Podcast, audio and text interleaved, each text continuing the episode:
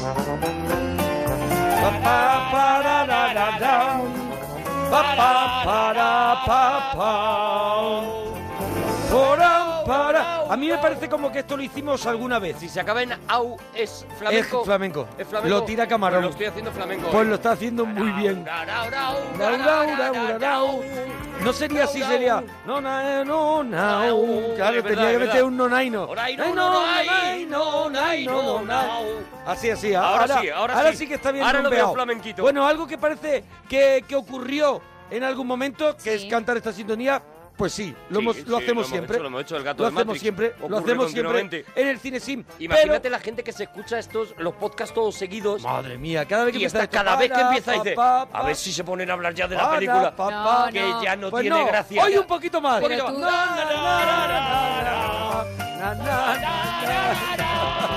A decir que lo hace con una forma diferente cada vez, lo hace de forma distinta, con diferentes Sí. estilos, y entonces eso La gente hace sabe por la canción qué que película enganche, es. que Yo enganche. creo que Sí. si tú te pones esto todo seguido, Sí. esto te raya. Esto te raya. Esto El te, cine llega un momento que dices, dejadme en paz ya. Pero que seguimos en la parroquia, en el cine sin de la parroquia. Que Bueno, estamos en, le- en la segunda parte Eso es, de la de segunda una parte. segunda parte. Eso, es. Nunca, De- nunca había pasado. No, nunca, Nunca, había, había ocurrido. pasado hacer la segunda parte De una, segunda, parte. Nunca lo hemos hecho, Un nunca. hito y volvemos a hacer historia. Ya está, otra vez. Un día más. Otra vez. Un día más. Otra vez haciendo Haciendo historia, en la y radio. así, Y, tira la chaqueta. Y hace, Y tira ¡Oh, la Dios! chaqueta. Y ya está. Bueno, Bueno, pues la es. segunda parte de qué? de una película maravillosa, gloriosa, de la que solo pudimos hablar pues prácticamente de los primeros 18 minutos, Sí. porque Fue no nos dio increíble, tiempo a claro, más. fue increíble porque... La cantidad de información que tiene esta peli. Pues sí, porque hicimos un pequeño resumen de qué es lo que ocurrió, qué es lo que ocurrió con, con esta película. Bueno, vamos a presentar Vamos ya a presentar la película. Es la segunda parte de Regreso, al, al futuro 2. Es que se ha dicho la segunda parte, no hacía falta el dos. No, pero es la segunda parte, la segunda parte del especial al de futuro. Regreso al futuro 2. Dos, del claro. dos, claro, sí, Vale, ahí sí. te Claro, pillado, ahí te ha claro, pillado. la segunda Regreso parte- al futuro al cuadrado. Claro, al, claro. al cubo. Vamos a presentarlo otra vez de nuevo. Está ve- vete, vete otra vez a la sintonía anterior. Vamos a presentarlo de vez, nuevo. que no estaba bien. Vamos a presentarlo de nuevo. Vamos a Venga, ¿qué es? La La segunda parte de Regreso al futuro 2. Ahora sí. Claro, porque viene siendo la segunda parte de nuestro cinesín. Claro que sí, que sí, sí. Ahora lo he pillado, ahora lo he pillado. En capítulos anteriores ¿Qué ocurrió en capítulos anteriores? habíamos contado como Doc y Marty eh, Sí. acababan en Regreso al Futuro 1 teniendo que viajar al, al futuro. Con la incomodidad de tener que viajar con la novia de Marty, Eso es. porque así acababa Regreso al Futuro 1 y aquí los amigos Robert Zemeckis y compañía no tenían en su cabeza la idea de hacer una segunda parte, No. pero de pronto, oye, mira Todo qué pasa, que entran billetes. Todo cuajo empezó a entrar dinero y dijeron, hombre, tenéis que hacerla. Y efectivamente Claro. se meten con ese regreso al futuro, se ven obligados a hacer ese viaje al, al futuro. es. Y ya contábamos en la primera parte como, aunque es la parte de la que más se habla de la peli, es la que más les sobraba a Robert Zemeckis y a Bob Gale, que les interesaba muy poquito lo del futuro. Y estamos viendo cómo se lo quitaron de encima de la manera A ver, más... lo contamos, lo contamos en el anterior Cinesim. Ellos de pronto dicen, hay un problema en el futuro, tu Con tus futuro hijo, bueno, con tus hijos, pero tu futuro hijo de pronto se va a meter en un robo, en un lío gordo, lo van a detener y va y le y le van a meter cárcel como vaya, como al torete. Eso y es. entonces dice, vamos para allá, vámonos al futuro. Marty McFly evita que su hijo se vea involucrado en ese, en ese golpe con Griff, que es Griff. eh, el, el, El hijo. El hijo de Biff. Biff. Eso es, el hijo de Biff. Y eh, a- ahí más o menos nos quedamos, ¿no? Nos quedamos Nos quedamos después de, analizando que fue de donde la, se nos fue la vida. de la carrera de, de, De europatines, de es. patinetes.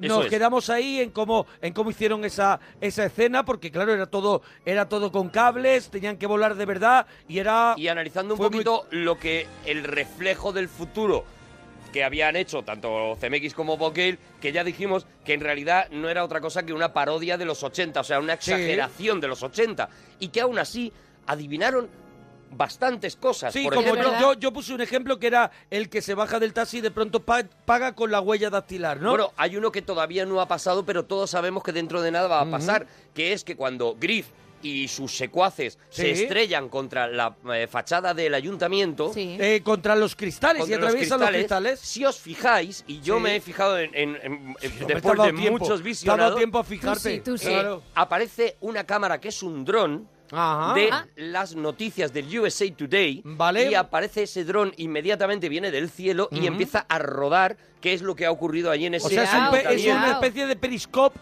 directo ahí no de lo solo que eso, está ocurriendo. es un dron Es que el en dron, el claro. momento que estén avanzados un poquito los drones, yo creo que va a ser una cosa muy habitual ver que las empresas de comunicación mandan esos drones con una cámara y- porque es una forma muy rápida de Podemos- estar en el lugar de la noticia. Vamos a ver, ¿podemos eh, hablar que esos drones son nuestras antiguas avionetas de playa que pasaban, que ponían visiten Benalmádena? Claro, pero, pero con la cosa de ser utilizados como cámara nivel- para las noticias. A nivel informativo, ¿no? Ahora tú los estás utilizando, el que tiene un dron lo está utilizando para rodar a la vecina de, de al lado. Sí. Pero dentro de nada, Bueno, habla por ti, evidentemente, habla por ti. evidentemente los telediarios, la- las empresas de información, Sí. van a tener esos drones y los van a poder lanzar a zonas donde haya ocurrido algo de una manera muy rápida.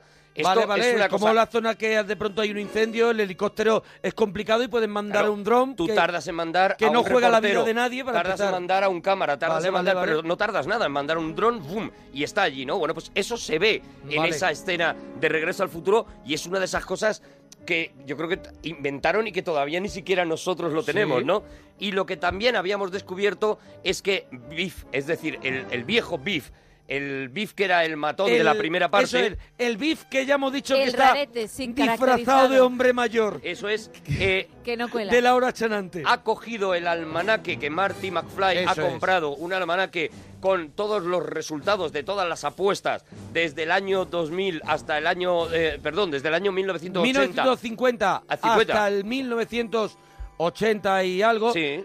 Pero con qué ánimo, con ánimo de lucro, con ánimo es. de volver, volver a, a su a su época y desde allí empezar a ganar apuestas porque sabe todos los resultados. Eso. Algo Ah. que a Doc no le gusta nada. A la vez, a la vez lo que ha ocurrido es que eh, han cogido a la chica, a la novia de Marty McFly, Sí. que la tenían eh, desmayada en uno de los callejones. En ese callejón, la policía la ha cogido y la está llevando a su casa porque la ha identificado y efectivamente sale que es ella.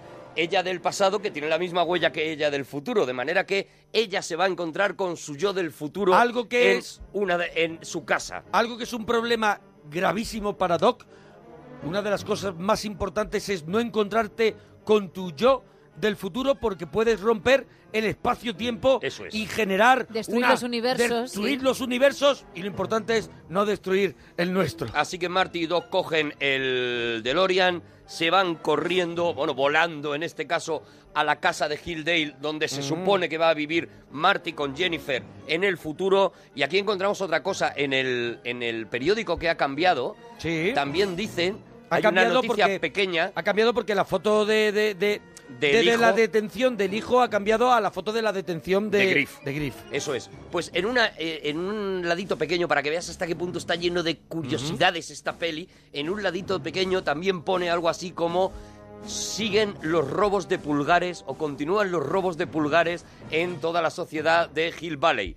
Porque, lógicamente, en un sitio, en una sociedad en la que se paga con el pulgar, Claro. Un pues hay pulgar cada vale vez mucho más dinero. robos de pulgares, ¿no? Bueno, pues esta es una de las noticias chiquititas que aparecen Qué en bueno. el periódico, ¿no? Para que veáis eso, ¿por qué, por qué nos estamos alargando tanto, ¿no? Porque hay Porque 20.000 está llena, cosas. porque es, una, porque es un collage, la película está Eso llena es. de pequeños detalles. Ahí vemos eh, efectivamente cómo llegan a esa casa de Hilldale y aquí nos vamos a meter dentro de la casa. La policía entrega a la Jennifer del, eh, del pasado, la deja en, en su casa, la deja allí y vamos a conocer a la familia de Marty McFly en, el, futuro. Que también te gusta a ti la hija. Que... Hombre, que ya lo dijimos, bueno, La esa hija- parodia que hace Michael J. Fox, de que ya me pusieron en Twitter algún que otro GIF incluso de masticando chicle Sí, sí. ¿Cómo y eso, apetece? Michael J. Fox, bueno, ven- vemos esa, esa, esa, bueno, esa familia que ella la, la ve desde el armario encerrada y de pronto se encontrará con su propio yo del futuro. Eso es, lo primero que vamos a ver es una familia que está completamente destrozada. Vamos a ver más avances en el futuro que sin ser realmente como están, están ahora mismo, sí que ocurren. Por ejemplo, que la comida deshidratada eh, cada vez es una cosa que consumimos más, que la sociedad consume más. Eso es buenísimo porque abre, Esa abren pizza pequeña. una pizza muy pequeñita, la meten en una especie de microondas. Deshidratador, de- lo eso llaman. Es, eso es, lo meten así como si fuera un microondas Sí. y de pronto sacan una pizza enorme, ¿no? Es. Ya Así fresquita, muy gorda para mi gusto, ¿eh? Sí, Bueno, muy masa- gorda. masa gorda. en Masa aquella gorda. época, en aquella época Son se de la- llevaba más la masa gorda. Vamos, cuando yo era joven era la masa La gorda. masa muy gorda, la masa muy O gorda. sea, cuando yo era un chaval, La masa fina es de hace muy poquito, muy poquito. la masa gorda y decía, y que sea gordita. Sí, sí, O sea, sí, sí, sí. Que, que, que, que, que si no es que te... Y llegaron a rellenarla de queso y todo. O sea, Sí, que, sí, ya los ahí gumias, cabía los de todo, gumias. ahí Ya, cabía calla, de todo. calla, no, no me recuerdes. Los gumias. No me Los recuerdes. filos de queso.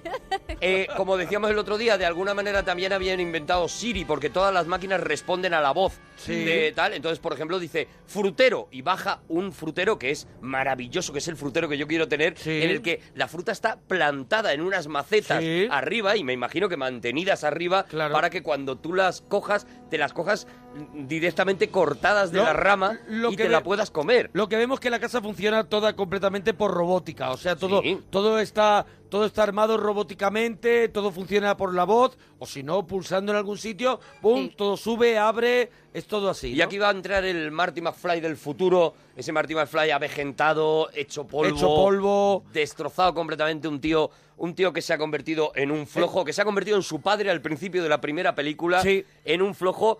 Y vamos a conocer al señor Needles, que es un señor que aparece en, En la la, pantalla. pantalla.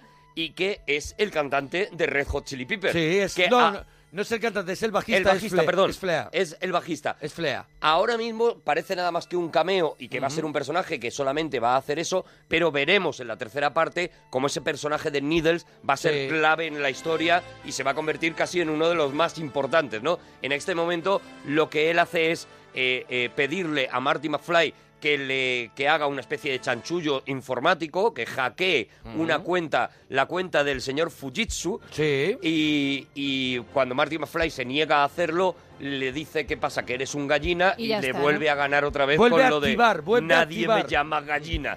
Eso es. ¿Qué ocurre? Que el señor Fujitsu, por cierto, tuvieron problemas. Claro, con la Bob marca, Gale, ¿no? No solamente con la Ajá. marca, sino porque él pensaba, o sea, ell- ellos le llamaron Fujitsu por la marca y porque pensaban que Fujitsu era un apellido japonés. Fujitsu no es un, ja- un apellido japonés, aunque suena como un apellido japonés, sino que es el, el- el principio es como los bares que aquí se llaman Humani, Sí, eh, que sí, son sí. de Juan, Sí, sí, sí, Mariano sí. y no sé qué. Bueno, pues es muy parecido, ¿no? Es, un- es una especie de han cogido las sílabas de todos los que eran los dueños de Fujitsu. Las iniciales de, de los dueños de Claro, Fujitsu. Entonces se les morían de risa en Japón en esa escena. Hasta el punto que tuvieron que cambiar el doblaje, porque cuando decían señor Fujitsu, Se meaban. se, meaban de risa diciendo qué ignorantes son los americanos que se piensan que Fujitsu es un apellido japonés.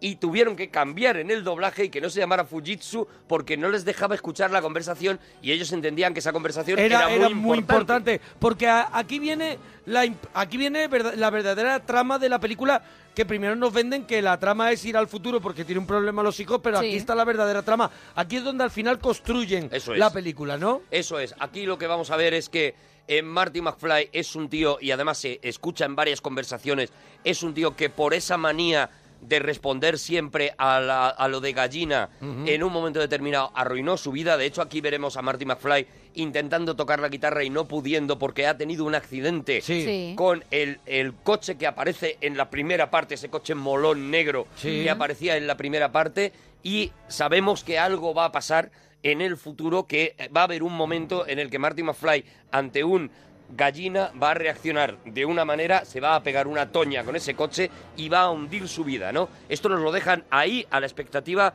de qué ocurrirá, ¿no? También se encuentran, como tú decías, Jennifer del futuro y Jennifer del pasado, y las dos se desmayan.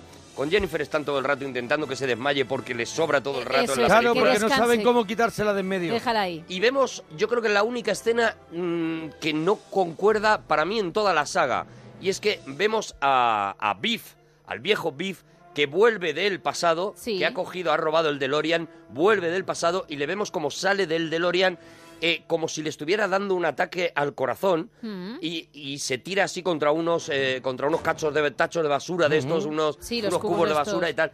Sin embargo, cuando, cuando vemos lo que ha ocurrido en ese pasado, no hay ningún motivo para que para- vuelva así, para que vuelva tan alterado. De hecho, eh, sí existe la escena en, en la versión en Blu-ray, en las extendidas, sí existe la historia en la que Biff moría después de un ataque cardíaco, después de bajarse del DeLorean, Ajá. y la cortaron, y la dejaron ahí. Sigue sin estar explicado Sin y saber. es el único agujero de guion, por lo menos que yo he sido capaz de buscarle a toda la saga. O sea, Puede ser, no ¿eh? sabemos Es qué ha ocurrido ahí. La gente que quiera aportar algo lo puede hacer en Twitter como, como mira, acaban de hacer, acaban de aportar lo de Flea de Red Hot Chili Pepper, Sí. que hace, sale en Regreso al Futuro 2, en, en la 3 también, y luego lo podemos ver, por ejemplo, en, en mi Idaho privado, Ah, sí, la de sí, Keanu sí. La de Keanu Reeves, River Phoenix y River Phoenix, Peliculón. también salía en qué más, en qué más película, en, en una que se- en una que se llama The Chase, Hombre, con- también, Con, esa cara es para sacarle todo el rato en el y cine, ¿sabe ¿eh? dónde Y sale lo sabe, también? y lo sabe. ¿Sabe dónde sale también? En el Gran Lebowski. Ah, también el sale. Gran Eh, Lebowski es uno sale? de los que llega a pedirle al principio la, la alfombra. Ah, no me digas. Sí, es uno, es uno de los matones. Y también aparece en la versión nueva de Psicosis. Es un tío que hace muchos muchos cambios de cine. Bueno, si quieres aportar algo a este cine sin de Regreso al Futuro 2, Mm. estamos en Twitter, arroba Arturo Parroquia, arroba Gemma guion bajo Ruiz, arroba Mona Parroquia y guion bajo la parroquia. Bueno, Marty y Doc han conseguido todos los objetivos, aparentemente porque ellos todavía desconocen que el almanaque se lo ha llevado Biff, con lo cual ellos están tranquilos. Eh, Doc dice, vámonos otra vez, volvamos otra vez a 1985. Sí. Va- todo está en el sitio, todo lo hemos dejado colocado. Y yo voy a destruir la máquina del tiempo porque esto solamente me está dando problemas. Ya está, vámonos para allá. Y él dice dos cosas. La primera que dice es, a partir de ahora destruiré esta máquina y me, des- me dedicaré a investigar el otro gran misterio de la humanidad, las mujeres. Sí. Y la otra que dice es, la única pena que siento es que no voy a poder viajar a mi época favorita, el lejano, Lejano oeste. oeste. Ay. Y tú en aquel momento que ya sabías que iban a ir Claro. al Ay, ay, oeste, ay. decías, ¡ah! Pero si vas a ir, Claro, tío, claro. si vas a ir, si vas a ir.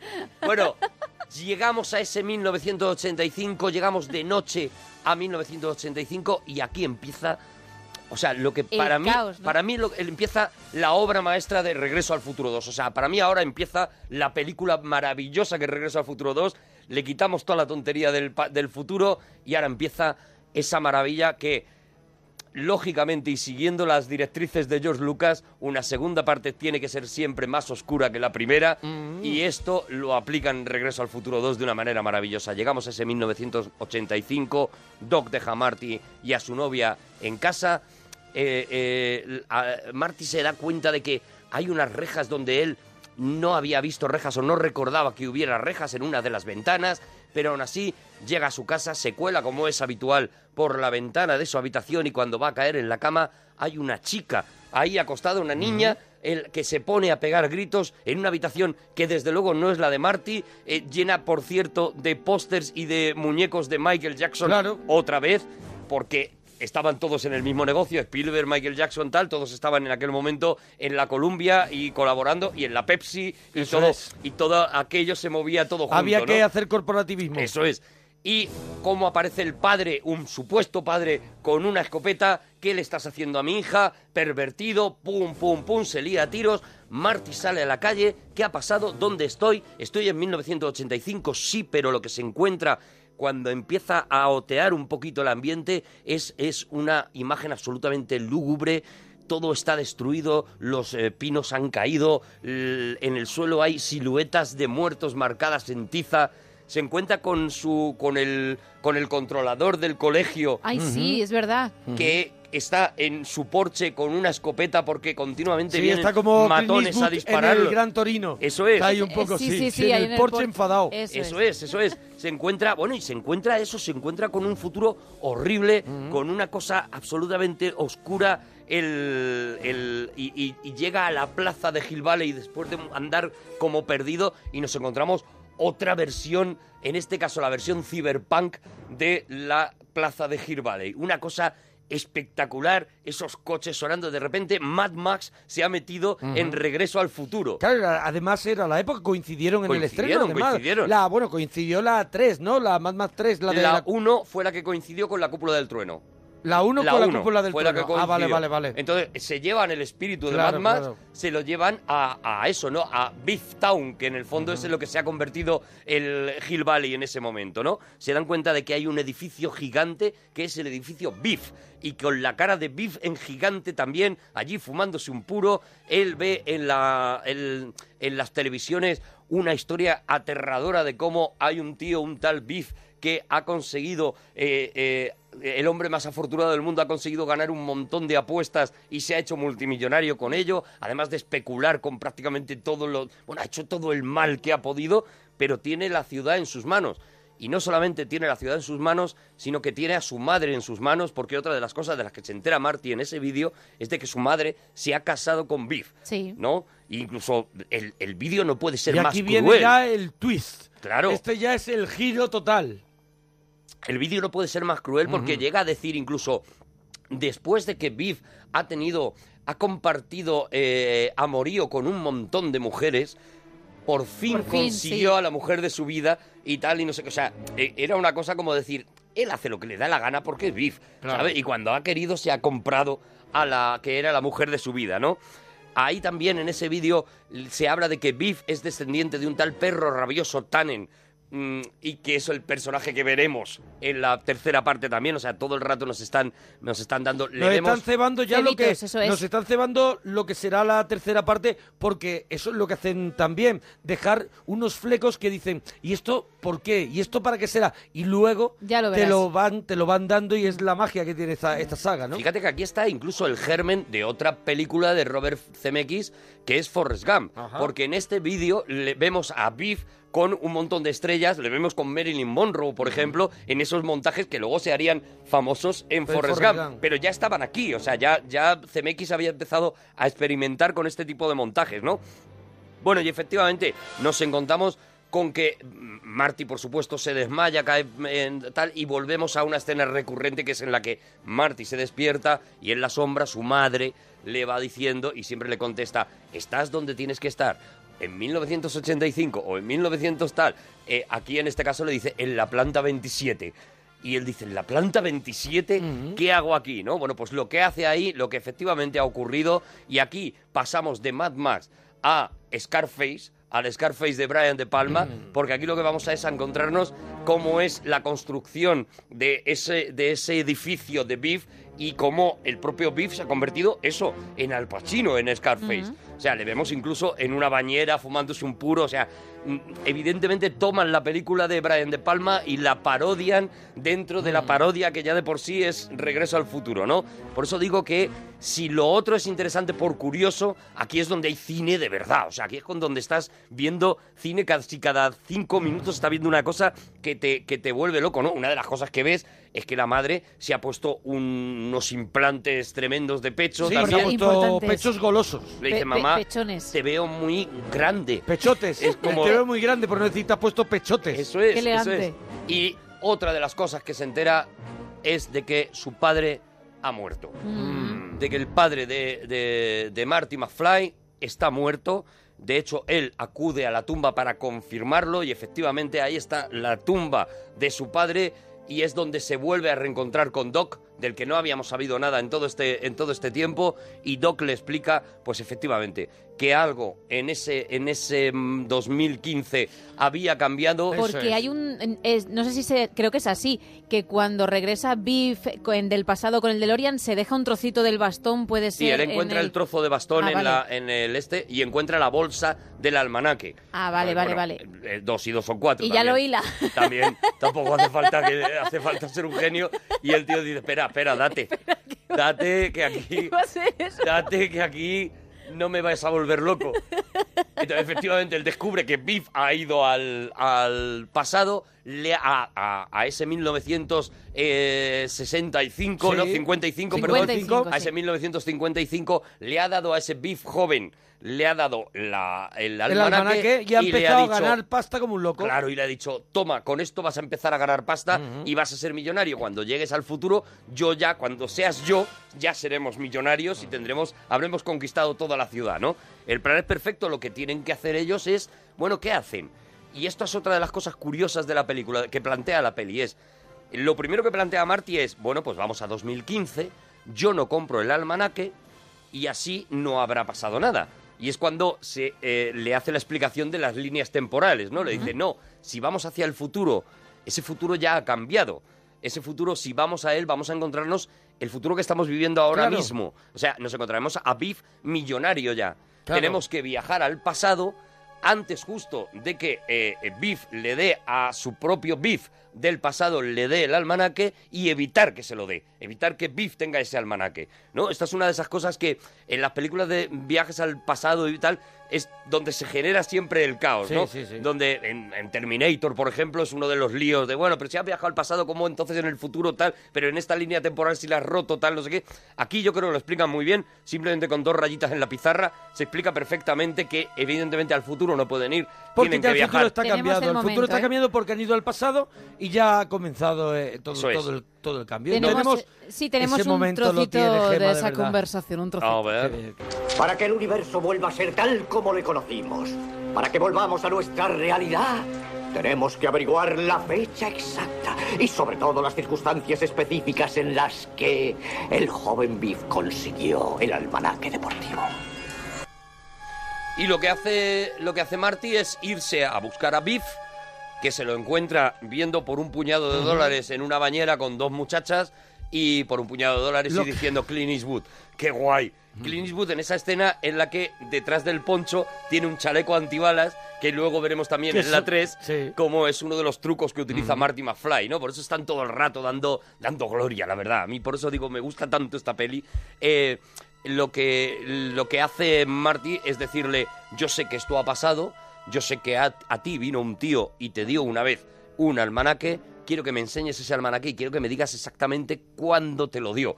Porque es lo que necesitan, necesitan el dato exacto de qué día se lo dio coincide que se lo da justo el día de el baile del encantamiento bajo el mar, es decir, del baile que habíamos visto en la primera en la parte. primera parte de la, de la peli. Ahí hay un tiroteo espectacular que acaba con Marty subido, tirándose por la azotea del edificio Biff y volviendo a subir encima del DeLorean y, machacando a, a- Biff en su intento de, de acabar con él. Y efectivamente, ¡bum! vuelven a viajar otra vez, ahora 1955, y ahora, o sea, si la película ya estaba bien, ahora la película ya se convierte en magistral. O sea, la hora de película que queda yo creo que nunca se ha hecho en el cine y nunca se, y nunca se volverá a hacer y creo que también, o sea, lo afirmo desde ya.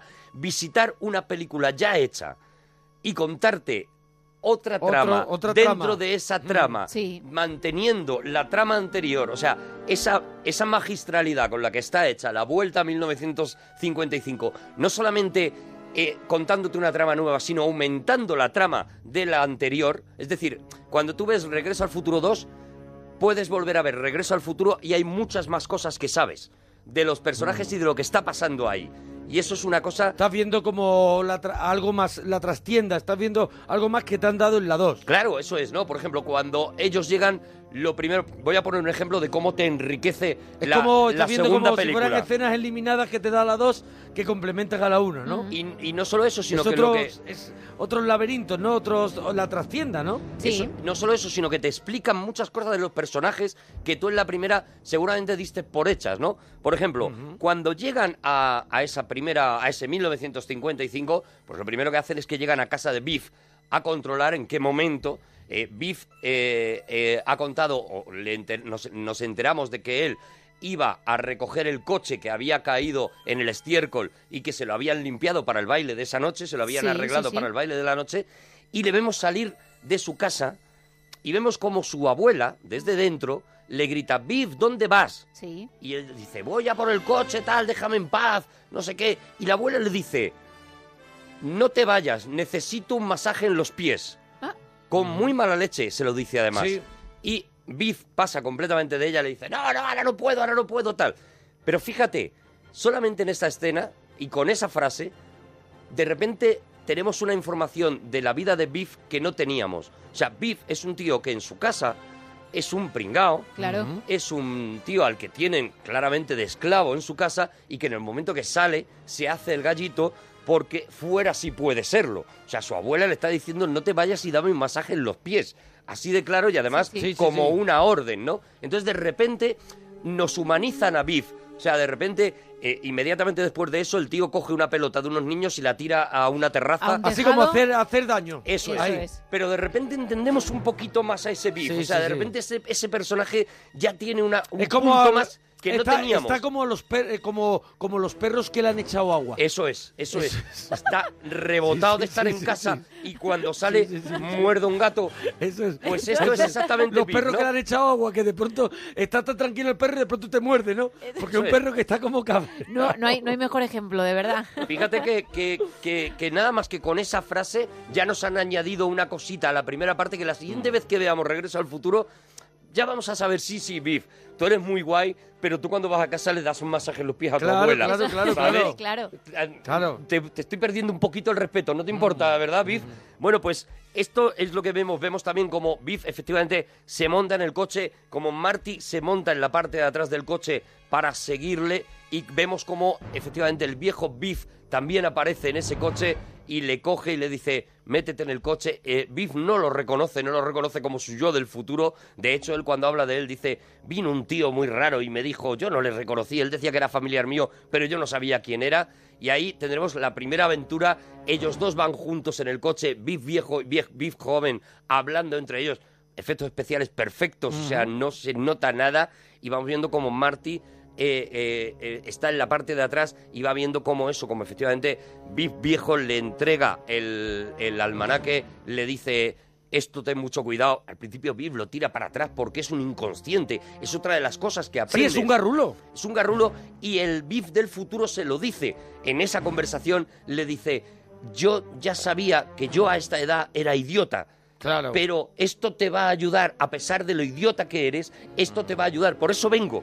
Vengo porque Vengo a salvar al idiota. desde el futuro yo me daba cuenta de lo imbécil que fui de joven y voy a ver si lo salvo de alguna manera, ¿no?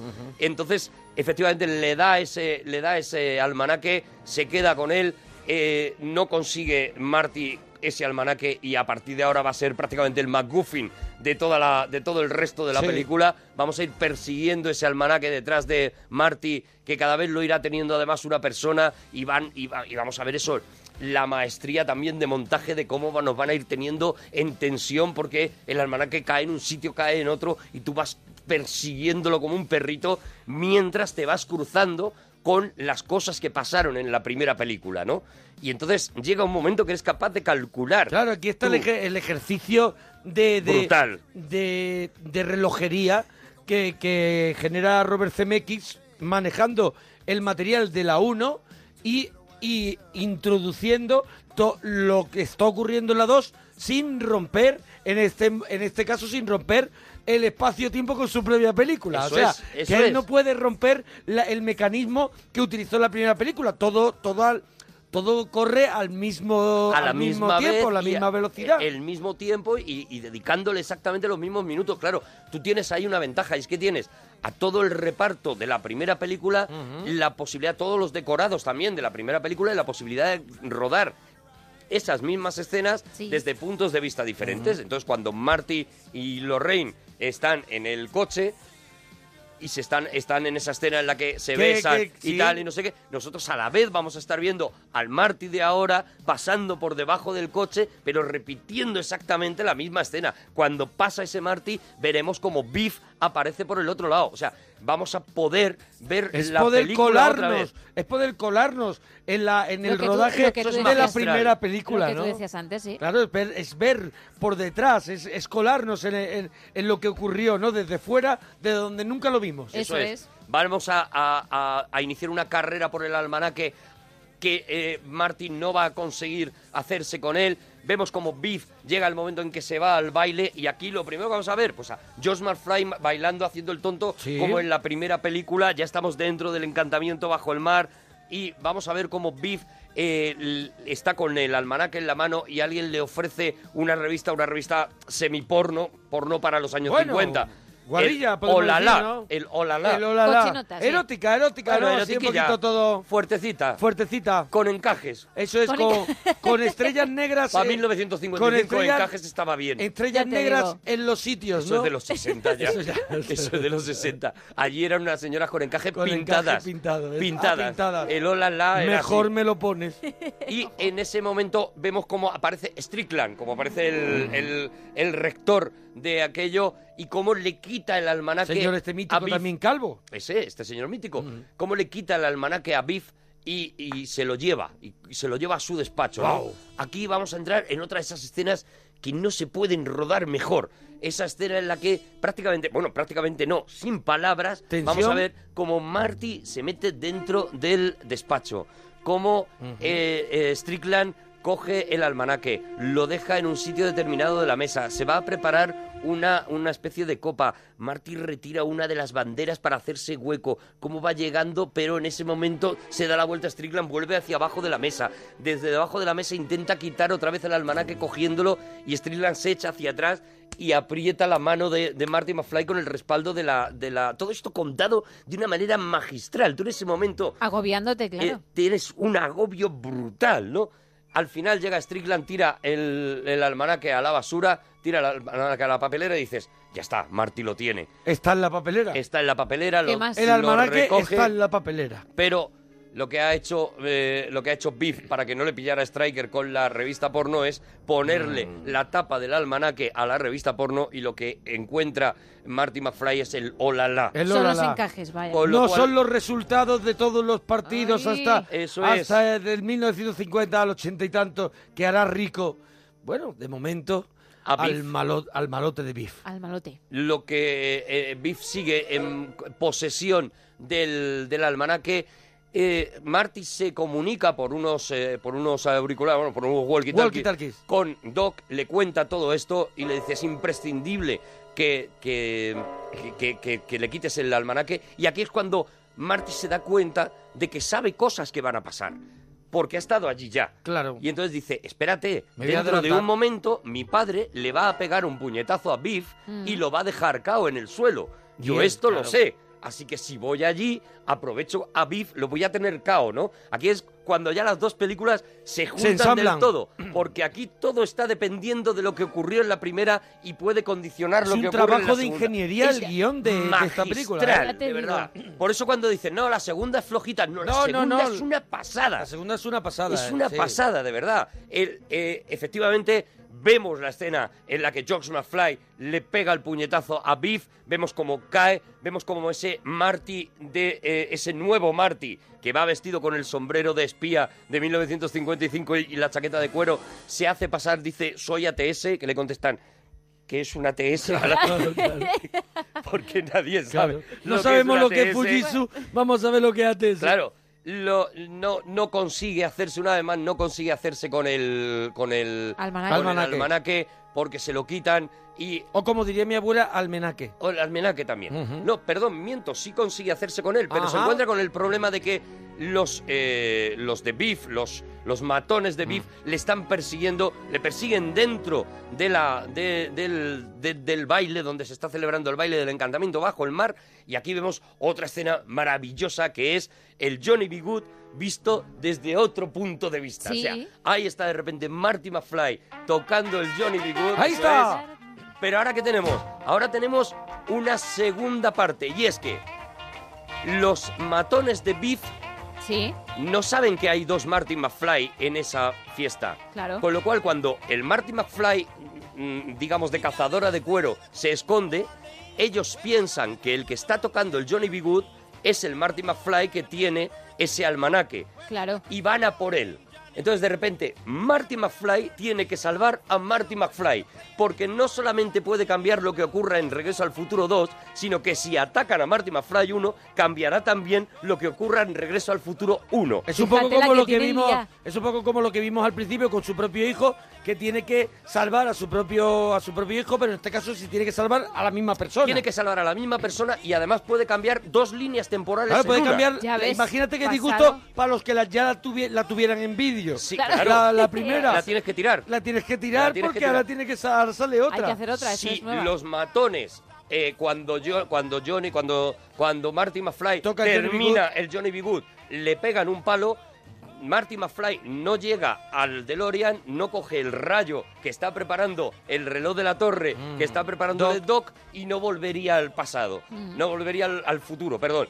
Esto pasaría exactamente igual con lo que ocurriría con el Marty McFly que está ahora, digamos, de la segunda peli. Tampoco conseguiría nada porque no conseguiría el almanaque, ¿no? Ahí entonces ahí vemos como Marty McFly 2 se sube a, a los andamios mientras debajo vemos a Marty McFly 1, una cosa ya de decir, Tocando, estáis Delirio completamente puro. locos, delirio puro y cómo tira esos sacos encima de los eh, de los delincuentes, De los matones. de los matones de Beef para acabar con ellos y salvar a Marty McFly. Es una cosa absolutamente prodigiosa, pero efectivamente lo consigue y sale corriendo.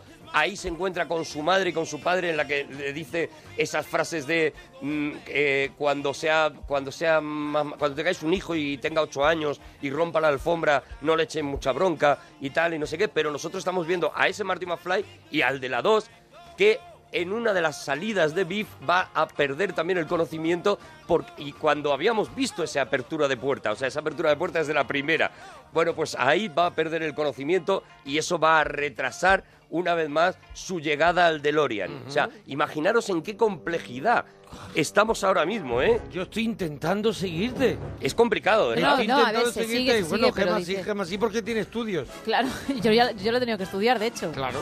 Mientras tanto, vemos que Doc está despegando el DeLorean. Sí. El DeLorean Bueno, lo, está- lo, lo tiene a relentí. Lo tiene, no, el DeLorean, cuidado, en ese momento hay dos DeLorean en la en, en- en 1955. Está el DeLorean en el que Marty McFly Está- está, va, va a coger el, rayo. plaza. Claro, Eso y es, el- y luego está el otro DeLorean, el que vuela ya, el que Sí. viene del futuro, El, con el, que han venido, con el que han venido, con el que han venido. con el que han venido, ¿no? Él despega con eso, parece que todo está arreglado. Marty tiene el almanaque, Marty se deshace del almanaque, lo quema. En ese momento, de nuevo, cambia otra vez el, el pasado. Ya vemos como uno de los, de los periódicos que aparece, aparece Josh McFly, mm, ya no muerto, sino condecorado con una cosa de honor. Doc, que había sido acusado de, de locura, aparece también siendo condecorado por, eh, por la ciudad de Hill Valley, etcétera, etcétera. Sí. Todo está arreglado, nos volvemos otra vez, volvemos a 1985, lo tenemos todo hecho, pero claro, están en la noche, en la noche de la tormenta, en la noche de los rayos, del rayo gordo que cayó en, el, en el campanario, pero que no es el único rayo que ha caído esa noche. Y cuando el DeLorean está en el cielo, uno de esos rayos cae sobre ese DeLorean y el DeLorean desaparece. Desaparece. Oh. Ahí nos quedamos todos Y ahí se queda el ¿qué cine. ha pasado? Así Ay, todo el mundo ay, que hay ay. uno que se está levantando y se vuelve a sentar. Dice, no, Sí. ¿Sabes lo que te digo? Que se va a levantar a hacer al, al baño algo y se vuelve a sentar como diciendo, me voy a esperar. Que a lo mejor viene algo gordo. Bueno, pues lo que, lo que ocurrirá, bueno, entre, entre medias, antes de llegar a eso, nos lo hemos saltado, hay una carrera en la que Biff eh, eh, le ha vuelto a quitar el, el almanaque a, a Marty y vemos una carrera de coche y aeropatín espectacular, también rodada dentro de un túnel impresionante. No, no, no miran el duro, ¿eh? Para los No, efectos no. especiales. Además que está brutal, como dijimos, es la primera parte para la gente que lo quiera escuchar en podcast, la primera parte de este Regreso al Futuro 2, ¿no? Que hemos dividido en dos partes aquí en la parroquia, que estamos en Onda Cero, en el cinesín de la parroquia. Eso es, bueno, fíjate el punto de, de meticulosidad que tenía Robert Zemeckis con esto, que él siempre se ha arrepentido de que en esta segunda parte no tuvo suficiente tiempo para eh, hacer el montaje como él quería. O sea, imagínate el montaje tan prodigioso Sí. que es. Bueno, pues él siempre se ha quejado de que, como se tuvo que meter inmediatamente con el- la tercera parte, Sí. Claro, claro, fueron, hubo un descanso de varias semanas, dijimos... dos semanas. dos semanas. Descansaron y- dos semanas y se metieron con la tercera. Mira, eh, a- a- ahora sigues con el montaje, has hablado de Sí, los sí, efectos sí. especiales. Es una película que, que estuvo nominada por los efectos especiales, pero en el apartado ese, ese año se llevó la estatuilla Abyss de James Cameron Abyss de en James Cameron, 1989. También fueron que muy era importantes, brutal claro. esos efectos especiales. Ah, sobre todo pero, por lo que hacían avanzar del Claro, diseño claro. informático y todo eso, claro, a nivel a nivel tecnológico eran muy avanzados, ¿no? Estos son todavía efectos especiales mm, pedestres, digamos, de los Sí, que bueno. se hacían que había que hacerlos, ¿no? Eh, y utilizando como mucho una pantalla verde, ¿no? Y ahí ya entraba el ordenador, ¿Y lo que estás hablando del montaje? No, lo que yo contaba es eso, ¿no? Eh, eh, mm, eh, CMX no quiso dejar el montaje en manos de nadie porque era muy consciente de que la 2 era mm, una película de puro montaje, que era muy importante que eso todo estuviera perfectamente cuadrado. Pero ¿qué pasa? Tenía que rodar, hizo un poco lo que Michael J. Fox en la primera, pues lo tuvo que hacer CMX con la tercera y la segunda. O sea, rodar durante el día y por la noche, por la noche coger un avión, irse a los estudios a montar la película, la segunda película, y por la mañana estar de nuevo allí. Dormía en el avión de ida y vuelta, era donde podía dormir para al día siguiente estar otra vez en el rodaje y seguir rodando la tercera, ¿no? Él dice que al final eso fue una, burrada. Estaba un poquito como Doc. Y él dice, factura, sí. y él seguramente pues a eso le achaca, pues por ejemplo eso que hemos contado de la escena de Beef saliendo, que seguramente había un plan con él, con esa Pero historia. que al final se, que, que- se- que se les fue, se le claro. fue la tijerita y se le quedó esa historia Eso, ahí un poquito... Toda la parte del, del futuro, eh, ya como ya hemos dicho, a él le daba un poquito igual y él reconoce que esa parte pasó un poco de ella porque a él le interesaba a partir de la zona oscura, digamos, de, de la película, cuando la película se volvía oscura. Y bueno, pero aún así, eh, eh, la película, bueno, pues la, la película es prodigiosa, ¿no? Como digo, nos encontramos de repente con que no hay DeLorean, con que eh, Marty McFly se queda en mitad de la carretera, tú no te lo puedes creer. Dice, bueno, ¿y ahora qué pasa? ¿Y ahora cómo vuelven? Tú estás viendo a la vez que el DeLorean, porque lo primero que piensas es, bueno, hay otro DeLorean, Sí. pero tú estás viendo que ese DeLorean también está partiendo y vuelves a, a ver a Marty McFly cogiendo el rayo de la torre, con lo cual ese DeLorean tampoco está ya en 1955. Marty se queda en mitad de la carretera, una carretera donde llueve, donde está toda la tormenta, y ahí vemos una cosa que yo no sé vosotros cuando la visteis, pero a mí me flipó. Aparece un coche de la nada, aparece un señor y le dice, ¿es usted Marty McFly? Sí. Sí, soy yo. Hombre, no apostábamos con que usted fuera a estar aquí. Tenemos esta carta para usted desde 1885, esperando, dándonos instrucciones de que aquí habría un chico en 1955 que se llamaba Marty McFly. Creo que tenemos Hombre, ese momento. El momento Cuando- en el que Bueno, él abre la abre, la carta. Eso es, él Ese momento abre, él maravilloso. dice, es una carta de Doc. Eso es. Doc está vivo. Ya te están diciendo cómo te pierdas la tres. Claro, Eso es. claro. Mira, mira lo que había en y la carta. suena esto, claro. Querido Marty, si mis cálculos son correctos, recibirás esta carta después de que el rayo caiga sobre el DeLorean. Primero quiero notificarte que estoy vivo y a salvo. Llevo ocho meses viviendo en el año 1885. El rayo que... 1885. Septiembre de 1885. Un momento, chico, espera. Explícame qué ocurre. ¡Está vivo! ¡Doc está vivo! Está en el oeste, pero está vivo.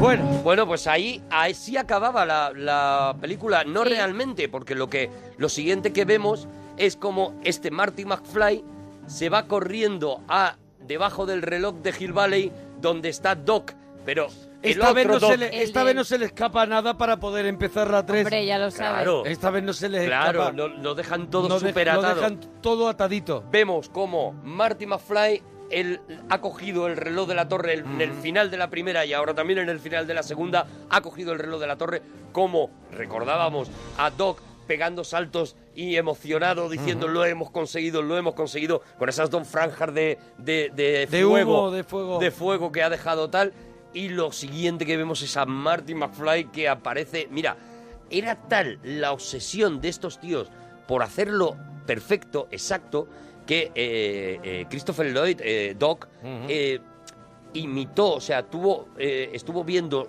esa imagen Su para ver yo, cómo, cómo- se- cómo bailaba. cómo porque, bailaba, claro. Y él decía, yo es que la primera vez bailé como me dio la gana, Claro. pero ahora tengo que bailar exactamente igual. Entonces llegaron a crear con eh, eh, asesores de baile a recrear la coreografía de Doc, la que él hacía en aquel momento, Sí. para enseñársela a Doc y que la volviera a hacer exactamente igual. Todo tenía que estar cuadrado. Había un coche, uno de los que aparece, que no encontraban el modelo, el, no el modelo, encontraron el modelo, pero no el color, y pintaron el coche para que estuviera exactamente igual que en la escena original. O sea, todo estaba perfecto y en ese No momento... podía haber ningún fallo de Raccord. Que No, se- ahí que sí se- que Nada, ¿no? lo volvieron a rodar exactamente, pero con la obsesión de decir, cuando la vean en vídeo, porque ellos ya estábamos en la época del vídeo, cuando la vean en vídeo que no puedan decir, no, mira, aquí se nota que esto es diferente, ¿no? Y efectivamente aparece corriendo Doc eh, perdón, aparece Marty. corriendo Marty McFly, se planta delante de Doc y le dice, tenemos que viajar al pasado a, rescatarte, tú estás en el pasado y tenemos que... Tal, Doc se desmaya y así sí que acaba Regreso Eso al futuro futuro 2. dos. Qué Así. buena. Bueno, escucha, Sí. se desmaya gritando una cosa que para la gente que lo ha visto en versión original es una de las frases más conocidas de la, de la historia de Regreso al Futuro. Si la has visto doblada no la conoces, pero por, por la gente que sí la conoce, eh, se- eh, Doc se desmaya gritando Great Scott, que es la, eh, el, el insulto o la interjección que durante toda la película está diciendo, está diciendo Doc. ¿no? Cada vez que pasa algo terrible, él dice Great Scott. Ah, ¿Vale? vale, vale, vale, Esto eh, que hay, si os fijáis y si os metéis, hay eh, eh, camisetas de Great Scott, eh, bueno, Tazas, todo de tipo de, todo. merchandising. Es una frase. Por que se ejemplo, ha hecho- bolis. es, es una frase tan conocida como a donde vamos no necesitamos carreteras. Dentro de Del- el universo de... de- Eh, puede ser como Hola que hace. No, Great Scott es algo así como, para que te hagas una idea, es algo así como cáspita. Vale, vale, o sea, vale. es vale. una forma de protestar Pero Pero sí, Pero antigua. antigua. Ah, Great vale. Scott es Del lejano este. La dice, la dice el de 1955, Ah, vale. ¿vale? Vale. Porque en aquel momento era el tipo de insultos que Claro. se utilizaban, ¿no? Me Entonces, cachis. Great Scott, que parece ser que este tal Scott, hay muchas teorías de quién es este Great Scott, tampoco sabemos nosotros por qué decimos cáspita, ¿no? Pues ellos dicen Great Scott por un supuesto general eh, de la guerra de la independencia, que había sido muy grande, tal, no sé qué. Ya digo, hay varias teorías, pero suelta ese Great Scott, que también para el público americano era una cosa eh, de decir, se va a liar porque este tío ha dicho Great Scott. Sí. Si, si la veis en la versión original, veréis que cada vez que este tío dice eso, va a pasar algo muy gordo inmediatamente, ¿no? Entonces es como un anuncio de algo, ¿no? De lo que se avecina, sí. con lo cual, al hype que ya tenía, pues sí, si la has visto doblada, al hype que ya tenía, el hecho de que este tío dijera Great Scott era como la que se va a liar en Lo la tercera parte, ¿sabes? Sí. Pues yo creo que la tendremos que liar con la tercera parte en un futuro inmediato. Sí, Dentro claro. de unas semanas haremos Regreso al Futuro 3.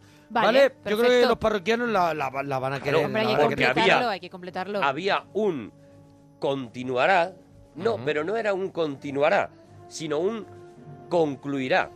O sea, lo que ponía no era continuará, si era ¿Sabías? to be concluded, ¿vale? ¿Por qué? Porque ellos tenían ya muy claro que, Que la historia estaba solo cerrada. iban a Ya, hacer eso. esa más, ¿no? De hecho, en la primera parte, evidentemente, no existía el continuará cuando acababa la primera parte, aunque luego en vídeo la pusieron, pusieron el continuará eh, solo para vídeo, lo quitaron otra vez para el DVD, pero lo pusieron eh, obligados a, para la gente, para decirle a la gente Para fomentar que fueran Oye, al que hay cine. otro- que hay claro. más, que fueran eso al es, cine. que hay más, que tenéis que ir al cine, Claro. y luego se quitó ese to be continued de la primera, sí se mantiene el to be eh, concluded Conclude. de la segunda, ¿no? Y a partir de ahí lo que veíamos era una cosa, yo no había visto nunca eso. Eran las imágenes de una película que se iba a estrenar dentro de un año y empezaban esas escenas del oeste, esto en el cine. A ver, ahora estamos muy acostumbrados. Sabemos que cuando sacan El Hobbit, Sí. ya sabemos que tienen las tres pelis hechas y que te van a ir poniendo poco a poco algunos de los avances, tal, no sé qué. Antes no sabías nada de eso. Entonces, de repente, ver cómo iba a ser Regreso al Futuro 3, Lo que cómo a- sonaba La la- estética, la estética de, de- del oeste. Todo. Que era brutal, claro. Era, era algo totalmente diferente a la 1 y la 2. La estética de- del oeste, Y la Señor. música de Regreso Ah, al Futuro 3, que es una maravilla. La tenemos que traer. La tenemos que traer. Aquí en la parroquia. Oye, si te ha gustado, Prepárate, si te ha gustado, en Twitter, arroba Arturo Parroquia, arroba Gemma guion bajo Ruiz, guion bajo la parroquia y Mona Parroquia. Nos vamos con el Johnny B. Good. Monforte, dale ahí al Johnny B. Good. Oh. ¡Nos vamos parroquianos! Venga, adiós, Adiós. parroquianos.